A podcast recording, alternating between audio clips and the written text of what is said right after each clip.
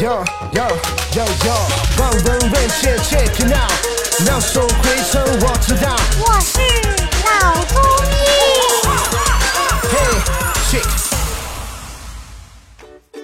本节目由上海团市委、上海中医大、上海青联、上海医卫青联、辣椒智库联合出品，由上海徐浦中医医院特别支持，喜马拉雅独家播出。那张医生有句老话叫做“行如风，坐如钟，然后立如松，卧如弓”，这四个点到底嗯是不是很准确？我们平时又该怎样做到这种程度呢？这个其实是古人的智慧啊，用很简单的十二个字，就是说出了我们一个人呢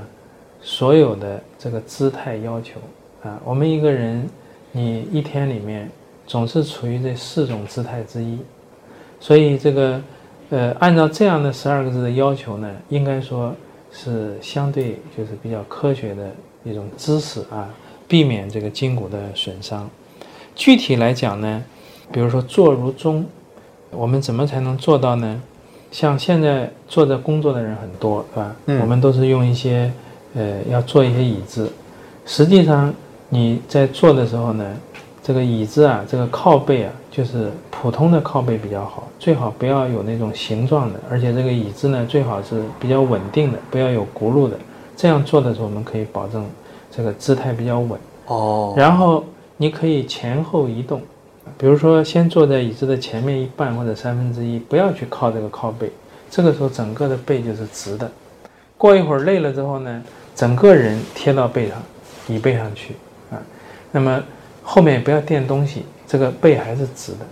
这样前后移动十几分钟、二十分钟、半个小时，这样就可以保持坐如钟的姿态。那么两个脚呢，最好也是平放在前面啊，不要翘二郎腿啊，不要蜷起来，它这样整个的体重呢可以正常的分布。哦，那么立如松呢比较简单，就是我们尽量呢站在这里的时候，如果要长时间的站立的时候呢，也是两个脚均匀的分配，重心在中间，不要站这个稍息的这种姿势，这样呢力量是偏一边的，偏一边的话呢，呃也是容易伤到这个髋关节或者是腰。那么行如风呢，实际上它就是说的我们在走路的时候啊，尽量的这个步伐呢要稳健，这个脚底下面呢要能够就是用一点点力啊，利用这个反弹的力，好像是有风推着你走，不是我这个人主动在迈步向前走，就这种感觉。这种感觉呢，我们也专门做过研究。如果要去体验这种感觉的话呢，呃，你可以找一个上坡的路，坡度不是很大。当你人在上坡的时候，基本上后脚是要稍微用点力往前蹬的，这个就是类似行如风的这种感觉。以前有一些练功的人，专门练行功，要走，连续走半个小时、一个小时更长的时间，他是用这种方法去练功的。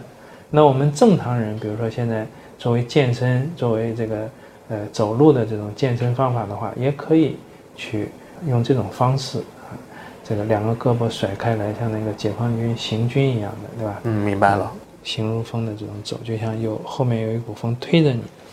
当然，最后就是卧如弓啊，我们基本上三分之一的时间都是睡在这里在睡觉。什么样的睡姿最好呢？就是侧睡，侧睡，这个腿呢蜷起来，膝关节、髋关节都自然的弯曲，然后这个腰背也是稍微有一点点弓在那边，像个虾米一样的。哎，这个时候枕头的高度跟肩宽差不多，一个手放在这个呃额头的前面，另外一个手呢可以放在胸前或者是髋关节上面，是吧？其实右侧卧跟左侧卧都可以，他睡累了之后自己会换啊，也不是说左侧卧一定不行，对心脏不好，年轻人尤其没有关系啊。那么现在也有人研究，侧卧这个体位是比较容易进入深睡眠。人实际上一个晚上啊，如果深睡眠能够保持在两三个小时，就可以达到休息的目的。很多时候我们人躺在床上没进入深睡眠，反而醒过来觉得很疲劳，所以跟睡姿也有关系。仰睡呢是不太容易进入深睡眠，尤其你的手不自觉地放在胸口前面，还会做梦。所以呢，我们可以慢慢地调整我们的睡姿，以侧睡为主，卧如弓的这种姿态。嗯，那么这样呢，就是可以改善我们的睡眠质量啊。所以这个坐如钟啊，立如松，行如风，卧如弓，呃，这个十二个字做到了，可能我们很多的健康问题都解决了。